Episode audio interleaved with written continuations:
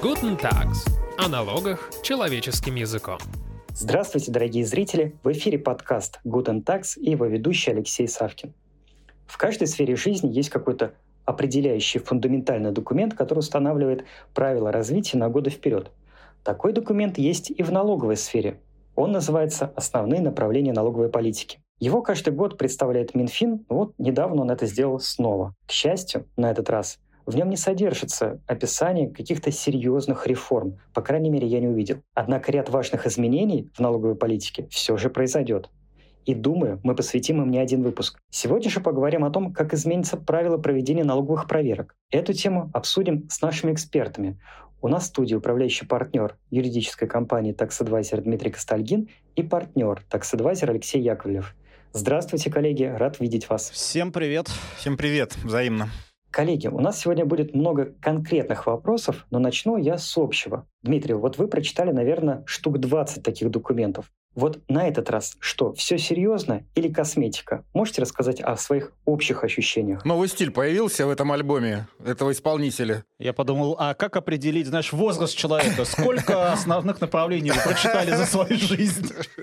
Но на самом деле, с одной стороны, ты прав, что не сказать, что какое-то кардинальное, да, там изменение предлагается, а может быть оно и к лучшему, потому что кардинальных изменений, кажется, и так достаточно нам хватает. А с другой стороны, возможно, это такой некий признак, что идеи иссякли. Ну, я бы в целом, наверное, сказал, что это действительно важный документ, но наша жизнь показывает, что изменения, которые могут произойти в налоговой сфере, они могут вообще не указываться ни в предыдущем году в налоговой политике, ни 10 лет назад. Вот шкала НДФЛ, например, 13-15. Мы если встречали в направлениях налоговой политики, то, скорее всего, что неизменно будет. И вдруг раз эта шкала появляется. Или приостановка соглашения об избежании двойного налогообложения. Это что, где-то было в какой-то налоговой политике? Да нет, конечно. В принципе, мы не можем сказать, что это единственный документ, который, ну, скажем так, анонсирует э, изменение налогового законодательства правительства. С другой стороны, он, конечно, важен, потому что его пишет Минфин, а Минфин в правительстве — это тот штаб, который и генерит, и разрабатывает те идеи, которые мы потом видим. Наверное, можно единственное отметить, что появилось большое приложение по оценке эффективности налоговых льгот, таких специальных налоговых режимов типа СПИКи, региональные инвестиционные проекты, это для Дальневосточный порт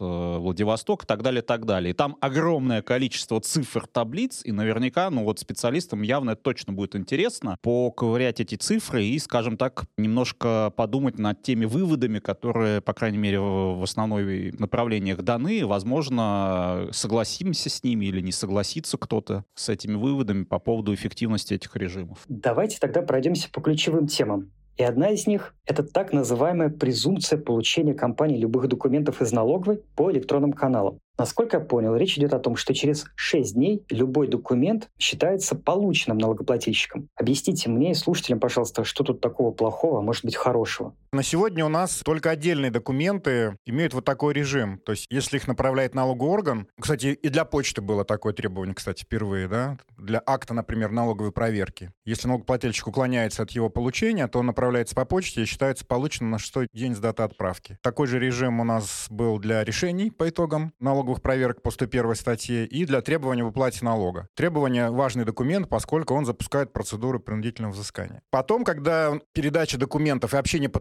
ТКС стали таким рутинным процессом, в налоговом кодексе появилось требование, что если налоговый орган направляет какие-то документы в электронном виде налогоплательщику, то у него 6 дней на то, чтобы отправить квитанцию подтверждения электронную уже, что документ получен. И если налогоплательщик этого не делает, то у него блокируется счет, ни больше, ни меньше. На сегодня получается, что, видимо, к этой ситуации будет добавлено то, что документ будет считаться полученным, неважно, налогоплательщик отправит справку или нет.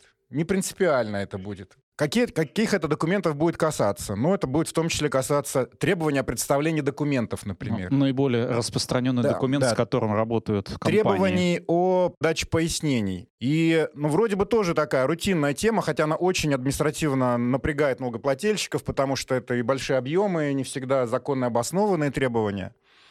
Но здесь, мне кажется, такая вот техническо-правовая проблема возникает. Ну, то есть бывают же сбои у нас, правильно, да, вот в нашей этой цифровой среде, так сказать. Вот сбой произошел. Как разрешать конфликтную ситуацию в этом случае? Ну, непонятно. Ну, плательщик вообще виноват в том, что, не знаю, до него не дошел даже этот документ, да? Вот физически. Как ему доказывать это? Как это обосновывать? Вот совершенно непонятно. То есть, ну, с одной стороны, понятно, наверное, стремление наших э, контролеров, чтобы налогоплательщики не игрались, не прятались вот за то, что они там не подтверждают получение документов, да, хотя он ну, поступает там в личный кабинет, либо там по ТКС приходит. Вот с другой стороны, хочется, чтобы наряду с таким режимом все-таки достаточно существенным, ну, как-то про права тоже не забывали налогоплательщиков. Алексей, но это же основные направления налоговой политики. Там как бы в общем все изложено. Может быть, законодатель уточнит какие-то нюансы впоследствии? Нет, мы просто мы видим и по другим изменениям, которые мы сегодня будем обсуждать, где уже есть законопроекты, что про права налогоплательщиков либо а как быть, если что-то вот пойдет не совсем в идеальном ключе? Это вообще не стиль нашего законодательства в целом. Вообще. И в части электронных документов, может быть, мы, кстати, даже отдельную какую-то передачу сделаем. Это вообще большая проблема. Как доказать, на чьей стороне косяк, извините? Кто крайний в ситуации, когда не дошел документ или не, не ушло подтверждение? А это что, такая вот прям большая проблема? Это очень часто происходит? Здесь, Леша, скорее не проблема. Здесь, опять же, вот, когда ты говоришь про основные направления, кажется, что тебе предложат некие принципы, которые будут там реализовываться. А вот то, что Алексей говорит, ну, во-первых, эта мера, очевидно, сократит срок для налогоплательщика на подготовку ответа, то есть уже непонятно зачем. А если мы вспомним историю, как верно Алексей указал, что когда вводили вот этот документооборот электронный между налогоплательщиком и налоговым органом, как можно было стимулировать переходить налогоплательщиков. И вот придумали, наверное, лет 10-15 назад, наверное, 10-15 где-то, да, вот эту плюшку, что если вы перейдете на электронный документооборот, то у вас будет возможность подольше отвечать на требования, например, налогового органа. Поэтому мы вам предложили вот этот механизм. А сейчас, получается, все уже там, с подводной лодки уже никуда не деться, выходит логика такая. И поэтому мы вам сократим срок. Причем Никакое обоснование, для чего нужно это сокращение срока, кому оно нужно, непонятно в данном случае, учитывая, что реально проблема с истребованием документов у нас есть, да. Но и в целом мне нравится вот этот новояз, который изобилует э, в основных направлениях, потому что эта норма анонсирована как совершенствование электронного документа оборота.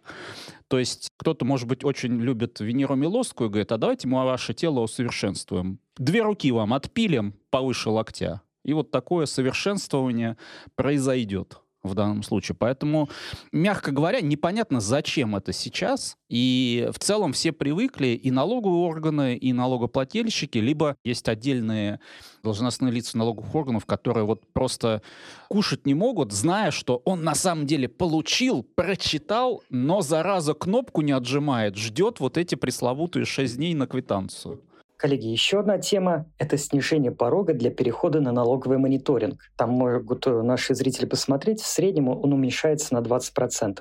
Мы уже делали выпуск про налоговый мониторинг, и вы очень ругали эту систему. Давайте вкратце напомним, что такое вообще налоговый мониторинг и чем вам не нравится он, и почему вы против его распространения, насколько я понимаю. Вот так рождаются Луд... легенды, да. В лудиты нас записали. Дело тут не против или за. Да, это знаешь, как дождик. Ты за дождик или против дождика? Вот сейчас погода такая, и... Сегодня я... Да. И можно, так сказать, дождик есть, как факт да, он тебе может нравиться или не нравиться, но просто как факт есть и все. Понятно, что налоговый мониторинг — это такой специальный механизм, когда вроде у тебя нет проверок, но ты полностью открываешь все данные налоговой службе, и они вот проводят этот мониторинг, э, тем самым могут оперативно реагировать на какие-то проблемы или сами находить какие-то проблемы, а такие вот кейсы у налогоплательщиков бывают, когда не налогоплательщик увидел какой-то огромный риск, а налоговики сказали, ой, ребята, а вы видели, что вас там творится. И, в общем-то, компании были благодарны. Вопрос тут скорее про другое, что, безусловно, видно цель, да, что пороги будут снижаться. Для чего снижаются пороги? Для того, чтобы как можно больше количество налогоплательщиков могло этим режимом воспользоваться. Формально он добровольный, но поскольку есть некий KPI, то бывают разные сюжеты, по крайней мере, активно его рекламируют, ну и не только налоговая служба, но и компании, которые продают внедрение этого мониторинга, потому что это не дешевое удовольствие. Но, мне кажется, основная здесь э, мысль, по крайней мере у меня, вот такой мостик с предыдущей темы про требования, да, что не нужно испытывать каких-то иллюзий, что когда большая часть перейдет на налоговый мониторинг тех, кто должен перейти, то этот режим станет просто обязательным. Для общей системы? Да, для общей системы. Кто на общей системе налогообложения, а кто не на общей, для него будет... А эта система станет обязательной для всех, в том числе и для малого бизнеса. А для малых будет автоматически УСН. Да, вот я как раз тоже хотел мысль Дмитрия продолжить, что мы не против вот там в целом этого режима, просто видна такая общая тенденция, которую ФНС, Минфин продвигают. Это такое отодвигание налогоплательщика от процесса там, исчисления налога. То есть вы зарабатываете деньги, а мы посчитаем, да, ЕНС примерно вот в той же, да, вы деньги загоните нам, но, правда, еще просят все равно вы распределите их. Причем не может проникнуть мысль в голову, чтобы зарабатывать деньги, ты хотя бы должен понимать, сколько налогов тебе нужно уплачивать. Хоть как-то планировать бизнес, да, если ты не будешь сам считать. Опять не хочется терминами границы, да, но они действительно все вот дальше и дальше налоговые органы заходят э, туда, где раньше вообще-то, ну, только налогоплательщик мог знаешь, у меня, э, я пока сегодня ехал на сегодняшнюю запись, э, слушал других коллег Куджи, там прекрасный был у них момент, когда они там э, про какой-то эпос осетинский рассказывали. Пример ада, это когда двое супругов спят под огромным одеялом, но каждый тащит на себя, все время его перетаскивает, из-за этого они не могут заснуть и всю жизнь как бы в этом аду мучаются. И в этом смысле вот аллегория, что мы вроде вместе под одним одеялом, но одеяло почему-то перетаскивается как-то на одну сторону. Давайте тогда обсудим еще один неприятный момент, а именно предлагается сделать так, чтобы выемку документов можно было делать после завершения основных контрольных мероприятий. То есть прошла налоговая проверка, компания представила возражение, и тут инспекция спохватывается, приходит в офис и изымает все подряд документы. А иногда приходит, вероятно, и с силовой поддержкой, что вдвойне неприятно. Все так, как я описал? В целом, да. То есть э, на сегодня выемка возможна, по сути, только в рамках выездной налоговой проверки. Получается, по камеральным нельзя, потому что перечень вот тех самых дополнительных мероприятий налогового контроля, куда сейчас выемку хотят добавить, он ограничен допросами, с требованием документов, экспертизой. В этом плане очень четко все-таки прослеживалась такая линия, что это все-таки не продолжение проверки. Это действительно дополнительные мероприятия налогового контроля. Хотя были вот и злоупотребления, когда действительно проверка шла ни шатка, ни валка. Почему-то там инспектора были уверены, не знаю, что там. Все и так будет понятно. Потом вдруг налогоплательщик начинает возражать, и на стадии доп. мероприятий проверка-то и начинается, что, конечно, ну, неправильно. А теперь получается, что на доп. мероприятиях могут прийти с выемкой. Спрашивается, вы же рекламируете ваш прекрасный предпроверочный анализ. Ну, назначайте выездную сразу же начинайте с выемки ее. Вы же нарушителя должны видеть еще до, хочется сказать нашим контролерам. Да, здесь надо вспомнить же, у нас основание для выемки, когда налогоплательщик попытается сокрыть, там, уничтожить и так далее, там, эти документы. И получается очень странная логика, да, проверка шла уже там 8-9 месяцев, уже выпущен акт, это уже год, наверное, в проверке. И тут внезапно кажется, что налогоплательщик хочет там уничтожить, ну, или логика такая, он получил такой акт, что он жгет документы в офисе опять, да, и возвращаясь опять к тексту, да, как это анонсировано, с целью нивелирования разночтений, да, но вроде у нас... Опять нейтральное, да. Пункт 7. Э, Дисбаланс, пу... устранение дисбаланса практически. Да, но он опять же в одну сторону устраняется. Да. Вместо того, что сказать, что, ребят, ну, наверное, выемка должна быть в ходе проверки, это разумнее. Вот с точки зрения контролера разумнее, наверное. С другой стороны, могут сказать, ну, а что такого? Ну, наверное, есть какие-то случаи во время доп. мероприятия, где это выемка выемка нужна. Ну, не знаю, найдут вдруг реального бенефициара, но, с другой стороны, тогда назначайте проверку этого бенефициара да. и проводите выемку. То есть, опять же, вот э, подход, видимо, такой. Пусть будет, мы пока не знаем, зачем это пригодится и нужно Дубина ли. такая, да. И поэтому пусть это будет. Действительно, очень часто выемка с представителем силовых структур. Очень часто. А это как? Маски-шоу? Ну, плюс-минус, да, неважно. По крайней мере, бывает и без масок шоу, но приходят оперативные сотрудники э, органов внутренних дел. И выемка же не только документов, но и предметов предметов давайте не будем забывать. В частности, компьютеров, серверов. Опять же, получается, вы же акт уже написали. Доп. мероприятия — это не для того, чтобы новые нарушения находить, а когда вам недостаточно доказательств, нарушений, которые вы в акте уже зафиксировали. Чтобы в акте зафиксировать нарушения, вы должны документами располагать, как минимум. А получается, что вы в ходе проверки их не получили, ну, понятно, в камералке только истребовать можно, в ходе выездной можно прийти на выемку. То есть как сразу закладывается возможность, что налоговая проверка сама, налоговая, в ее основной части, может быть проведена, ну, так себе. Если что, догоним на доп. мероприятиях, доработаем, доточим, досверлим, дорубим. Довынем. Довынем, да. Давайте перейдем к другой теме. Я, честно говоря, ее не понимаю. Может быть, вы объясните мне. Это интеграция контроля за контрольной кассовой техникой в налоговый контроль. Очень много про контроль и интеграцию. Объясните, пожалуйста, о чем вообще речь идет? Алексей, ну интеграция же. Каждому по фискальному накопителю в голову. Интеграция — очередной шикарный термин. О чем идет речь? Контрольно-кассовая техника, да, понятно, о чем речь. Онлайн-кассы в современном исполнении. Значит, проверки по применению ККТ проводятся не в рамках налогового кодекса, а в рамках 54-го федерального закона, в рамках 248-го федерального закона. Это о применении именно, да, контрольно-кассовой техники. И также в рамках 248-го федерального закона, это такой общий закон про все виды контроля, который может быть пожарный, санитарный, ветеринарный. И ФНС давно уже не нравилось, что контроль за ККТ внутри сидел этого закона, грубо говоря, да, или на него частично падали эти правила, потому что, ну вот в ковидный год, например, все проверки были приостановлены такого рода, да, вот по 248 федеральному закону. Это один момент. Второй момент — это то, что там планы на эти проверки должны публично раскрываться. И представитель ФНС, я даже видел выступление, говорили, ну как это так, мы вот пишем план, что там, вот сегодня у нас что, там октябрь, что в феврале мы придем к вам с проверкой ККТ. И что проверять? Понятно, люди подготовятся, стол накроют, как говорится, да. Но в прошлом году были внесены изменения в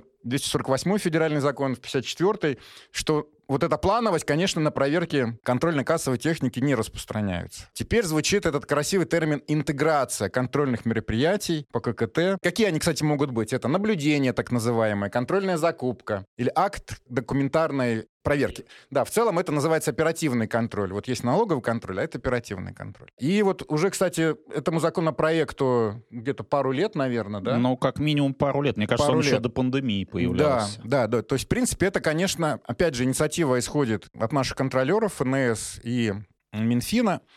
И вот, опять же, хочется вот этот новояз перевести на такой человеческий язык, интеграция. А я бы так поставил. Так прав у налоговых органов будет больше или меньше? Он у плательщиков будет прав больше или меньше? Вот я бы вот от слова интеграция на весы бы перешел. Переведите, да? Да, ну вот, ну давайте в граммах взвесим. Я почитал этот законопроект. Мне кажется, что прав у налоговых органов станет больше. Например, вот хорошо, что мы сейчас выемку обсудили. Будет возможно провести выемку в рамках э, оперативного, оперативного контроля. контроля. Внимание, документов и предметов. Что такое предмет? Получается, кассу можно вынуть. Наверное, нам скажут с той стороны инициаторы, ну да, можно ведь, эм, ну как бы благодаря этому зафиксировать нарушение. Пардон, а людям продавать-то как дальше? Ну, э, в данном случае Это что, какая-то приостановка, что ли? интеграция контроля да. Да, и, кстати, процедура рассмотрения остается в административном кодексе. Все санкции остаются в административном кодексе. Но это, кстати, может быть неплохо, а то мы бы сейчас бы еще ломали следующую задачу. Если штрафы эти еще и в ЕНС будут у нас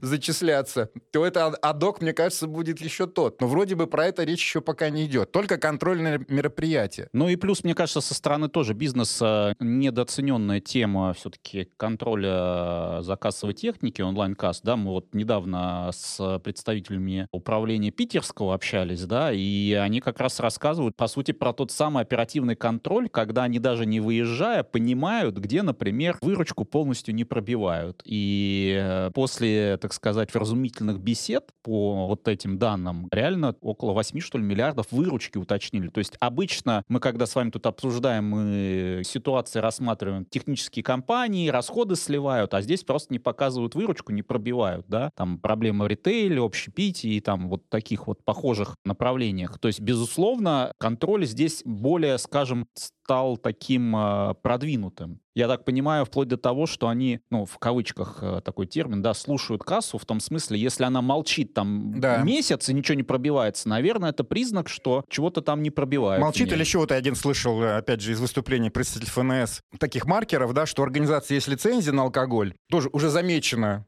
нашими контролерами, что всплеск продаж алкоголя к вечеру, конечно, происходит. И вот в этом магазине у него есть лицензия на алкоголь, но у него как-то вот... Нету всплеска. Нету всплеска вот этого. Не плесните колдовства в фурсальный мрак бокала, да. И может быть, кто-то с утра начинает. да, может, может быть. А может быть, думает налоговые органы, что они не пробивают э, выручку, значит, по алкоголю. Ну, это просто смех смехом, да, но, тем не менее, это действительно такие марки. Но в этой части это, кажется, разумные подходы на самом деле. То есть, если подходить взвешенно. Да Вопрос, нет, ну... опять же, вот этого баланса. То есть, безусловно, тут, наверное, проблема еще такого писательства, авторства, когда ты с той стороны пишешь, и ты только про контроль, то, безусловно, в первую очередь ты думаешь, будешь про контроль. Как там Марк Твен, по-моему, да, у него цитата, что если у тебя в руках молоток, то у тебя все проблемы в гвоздях, да. Но хотелось бы вот этот баланс именно нащупать разумный. Ну да, то есть точно можно увидеть, э, что прав становится побольше у налоговых органов. Понятно, что этот контроль действительно все равно осуществляется. И, и само по себе появление этих мероприятий в НК, ну, наверное,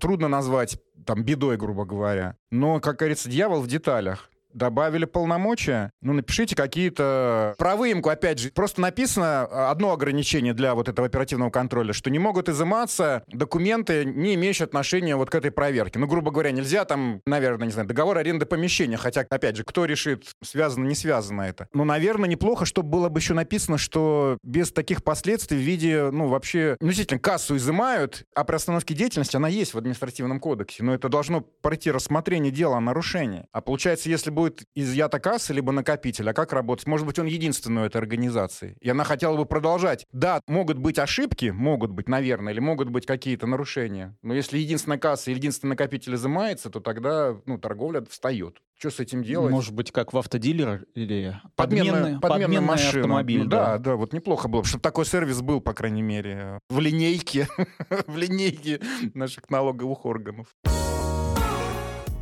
Коллеги, давайте разберем, наверное, самую неприятную тему. Это накладывание предварительных обеспечительных мер с началом выездной проверки или по окончанию камеральной. Мы на самом деле уже поднимали эту тему и подробно разбирали ее года полтора назад, но тогда это было в виде предложений, а сейчас, как говорит один человек, отлито в граните. Итак, что отлили в граните? Что придумали? Получается, налоговая по своему усмотрению может арестовывать любое имущество в самом начале проверки? Ну, не отлили в граните. Просто опять повторена эта идея, Просто поскольку она повторяется, это верный признак, что она приближается. Вот эти 20 прочитанных или 10 предыдущих основных направлений налоговой политики скорее говорят, что если идея повторяется пару-тройку раз, ну, значит, как говорится, ждите ее воплощения. Просто в в прошлом году этот законопроект уже вносился в Государственную Думу, и он как раз был снят с рассмотрения. А почему? По весьма важным основанием, потому что он говорил о том, что максимально непрозрачный порядок — это раз, который не позволяет, в принципе, понять, к кому он будет применяться, то ли ко всем, то ли ни к кому, да. А второе, что, опять же, про расширение полномочий налоговых органов, у них есть уже полномочия, связанные с теми налогоплательщиками, которые прячут свое имущество, когда проверка уже назначена. И у них есть право блокировать это имущество, даже если оно продано по сделке аффилированному зависимому лицу, забирать это имущество. И я вот специально смотрел практику, там, по-моему, 100% выигрыш налогового органа. То есть механизм как бы есть. А по поводу непрозрачности говорилось про следующее. Напомним быстро, как механизм этот работает, но сначала напомню, что мы записывали отдельный выпуск этого подкаста. Мы, наверное, ссылочку оставим внизу на прошлый выпуск. Там более подробно именно эту тему мы освещаем. Но предлагают следующее, что если ты о промстрой какой-то, да, и у тебя налоговая нагрузка отклоняется всего лишь на 10% от средней отраслевой, например, по строительству. Но мы понимаем, что строительство, не знаю, завода и строительство жилья, наверное, а, в принципе, рентабельность и другие экономические показатели, они разные. Но у нас вообще вся жизнь крутится в стране вокруг акведов. Там, кстати, Минфин тоже сетовал а, при анализе налоговых льгот. Вот акведы людей не соответствуют. Вот вся беда в акведах у нас. И были бы акведы правильные, мы бы зажили. То есть, получается, тебе блокируют на сумму этой разницы. Обращаю внимание, это не означает, что ты уклоняешься. И ты вообще в принципе обязан платить налог. Но тебе вменяют сумму. То есть если ты не отклоняешься, то как бы нормально. А если у тебя вот такое небольшое отклонение, еще отдельно можно обсуждать, как вообще считается эта нагрузка, как считается 10%. Мнения уже разделились, мы вот тестировали людей, вообще люди не понимают, как считать даже 10% отклонение. Безусловно, эта норма выглядит как некая такая угроза блокировки бизнеса. И поэтому, кажется, цель другая. Чтобы не назначать проверку, тебе будут говорить на предпроверочном анализе... Или что, на комиссии. Или на комиссии, что ты уплачивай. А здесь получается такая дилемма, что, хочешь вспомнить, наверное, закон предельной полезности, да, что каждое следующее действие выгоду приносит все меньше и меньше. И кажется, получается, вот этот новый механизм нужен для того, что есть некое, так сказать, торможение эффективности предпроверочного анализа база. То есть что имеется в виду? Налоговый говорит, заплати 10 миллионов, уточни. И на той стороне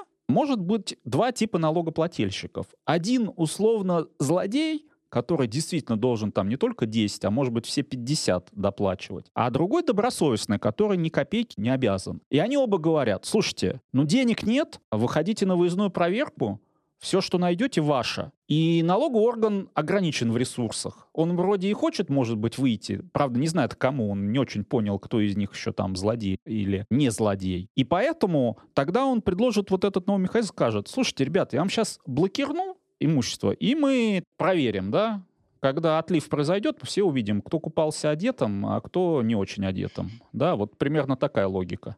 Да, и важный ведь момент, что предполагается, что эта мера будет отражаться в открытых источниках в отношении той компании, которая она применена. То есть это уже такое клеймо, если хотите, да? Вот у нас клеймение вообще такая модная правовая институция. Да, пятно на репутации точно. Да, и то есть получается, вот надо там перекредитоваться. Ой, а у вас обеспечительные меры. Даже не то, что перекредитоваться. Если у тебя кредит, а, ну сработает ну, ковенант, банк, всего, банк кстати, тебе скажет, да. родной, у меня в Дос... залоге, а у тебя тут это, досрочно, досрочно гаси. Да. Да. Поэтому, конечно, мера очень неприятная.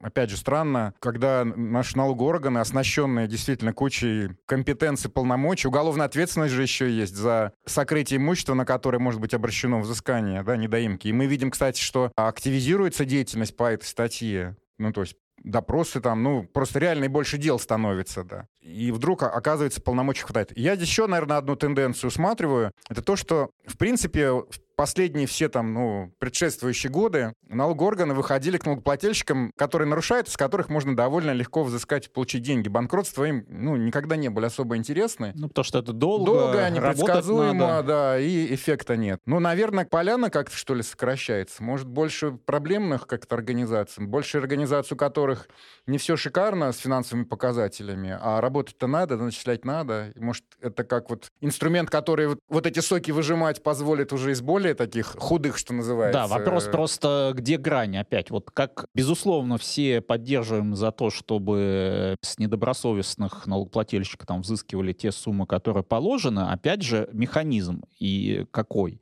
Потому что вот эта средняя температура по больнице, но она явно не про то, что гоняются за злодеями. И к сожалению, да, вот как мы выйдем на практике, если вот такой злодей, на котором клейма негде ставить, удивительным образом они все время выкручиваются и остаются на плаву. Удивительно, как это происходит. А те налогоплательщики, которым вот эта дубина прилетела необоснованно, ну, они, если выживут, то их, э, скажем так, здоровье, да, и вот этот реабилитационный период после таких финансовых потерь, он достаточно долго происходит. Поэтому здесь вот опять вопрос баланса.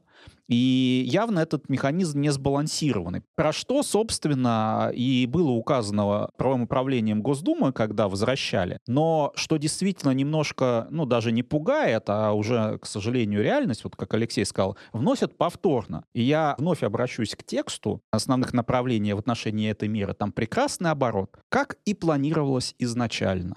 То есть у авторов ни на йоту подходы которые критиковали, судя по всему, не изменилось. Время изменилось, оно стало более суровым. Да, более суровым, неважно. Мы даже видим, что некоторые уже коллеги говорят, ну это, в общем-то, неплохая инициатива, мы надеемся, что будут честные, прозрачные критерии. Но, извините, как и планировалось изначально, к сожалению. Поэтому хочется верить, что, наверное, все-таки в ходе рассмотрения какие-то балансирующие меры будут, да, но пока вот в лоб, да, если бы спросили, ну а что придумать? Больше сделать диапазон, условно, не 10%, а там 25%, как у нас по трансферному ценообразованию, мы, по сути, два квартеля на выборке имеем. Но насколько это будет, опять же, справедливо, да, и про срок мы возвращаемся. То есть это же экстраординарная мера, она должна быть короткой. А здесь проверка идет год или полтора до вынесения решения, а у тебя все заблокировано, ты, скорее всего, ну, на таком длинном этапе можешь не выжить. Но я думаю, когда уже внесут текст, Надо будет да, нам да. стоит а, отдельно это обсудить, потому что в целом мы сегодня такой общий ревью мер по администрированию обсуждаем. Хочется надеяться, что не часто будут применять эту меру. Она-то будет все равно опасна, даже просто как висящее ружье на стене. Опять же, в разговоре на комиссии.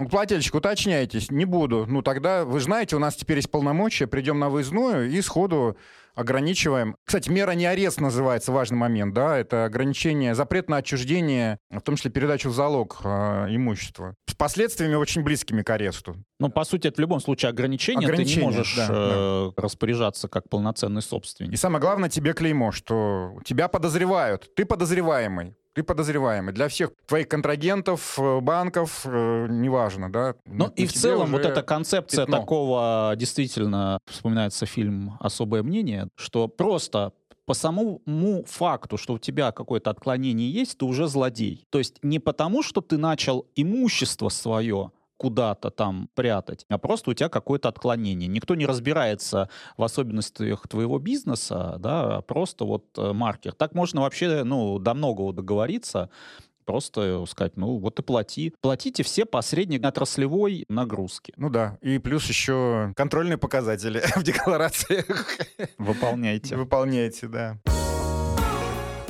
Коллеги, как всегда, хочется завершить выпуск на чем-то приятном, и вы, как кажется, нашли наконец-то что-то хорошее в документе Минфина, а именно предлагается наследникам дать право распоряжаться положительным сальдо единого налогового счета. Тут все без сюрпризов, тут все хорошо. Нет, ну, но здесь, мне кажется, немножко ФНС, Минфин идут уже в русле практики судебной. Но, По-моему, на уровне Верховного суда не так давно рассматривалось дело, когда индивидуальный предприниматель у которого была переплата, это еще до периода, когда был единый налоговый счет. У него была переплата в карточке лицевого счета. Он скончался, и его наследники пытались ее забрать из бюджета. И им пришлось дойти аж до Верховного суда, чтобы подтвердить свое право, потому что там как-то вот в законе были формулировки, но они, мягко говоря, не для всех случаев были, да. Почему-то суды и налоговые органы решили, что нет такого, значит, права у наследников. Поэтому хорошо, что это закрепят, безусловно. У нас в целом, мне кажется, что вот эти институты, связанные с налоговой правоспособностью, налоговой вот дееспособностью для физлиц, они, мягко говоря, ну,